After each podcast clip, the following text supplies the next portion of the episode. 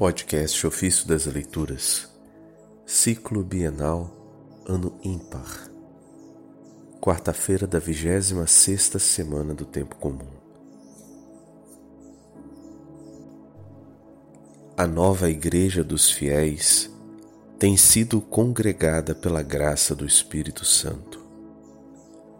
Dos livros dos diálogos de Santo Anselmo de Avelberg, Bispo.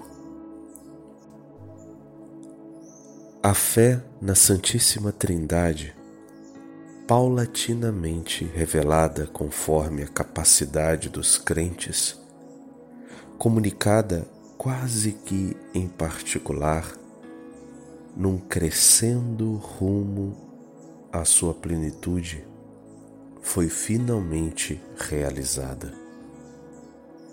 Desde a vinda de Cristo até o dia do juízo, caracterizado como sexta idade, em que é renovada a única e mesma Igreja com a presença do Filho de Deus, não se encontra apenas um estado uniforme, mas muitos e vários. Na Igreja primitiva, manifestou-se um aspecto da religião cristã quando Jesus saído do Jordão e conduzido pelo Espírito Santo no deserto, ao ser deixado pelo sedutor depois das tentações, atravessando a Judéia e a Galiléia, elegeu os doze apóstolos. Instruiu-os na doutrina sublime da fé cristã. Ensinou-lhes a serem pobres em espírito. Comunicou-lhes todas as outras coisas escritas no Sermão da Montanha. Educou-os a desprezar o mundo perecível e instruiu-os com inúmeros e salutares preceitos da doutrina evangélica. Após a paixão, a ressurreição, a ascensão de Cristo e o envio do Espírito Santo, ao ver os sinais e os prodígios que ocorriam por intermédio dos apóstolos, muitos entravam nas comunidades cristãs.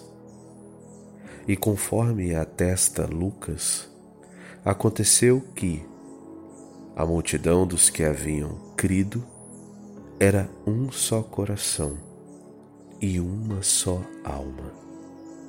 Ninguém considerava exclusivamente seu o que possuía, mas tudo entre eles era em comum. Não havia entre eles necessitado algum. Distribuía-se a cada um segundo sua necessidade. Nenhum dos outros ousava juntar-se a eles, embora o povo os engrandecesse. E foi constituída uma nova igreja de fiéis pela graça do Espírito Santo, renovada inicialmente entre os judeus, depois entre os gentios, abandonando gradualmente os ritos destes e daqueles, embora conservando alguns elementos naturais e legais, retirados da lei natural ou da lei escrita, que não eram e não são contrários à fé cristã, mas antes servem a todos aqueles que os observam devotamente e fielmente. Desde então, começa-se a pregar abertamente com o testemunho do Antigo e do Novo Testamento. A fé plena na Santíssima Trindade, antes introduzida e manifestada velada e gradualmente. Surgem novos sacramentos novos ritos, novos mandamentos, novas instituições. Escrevem-se as cartas apostólicas e canônicas. Estabelece-se a lei cristã com seus ensinamentos e escritos. Prega-se no mundo inteiro a fé, chamada católica.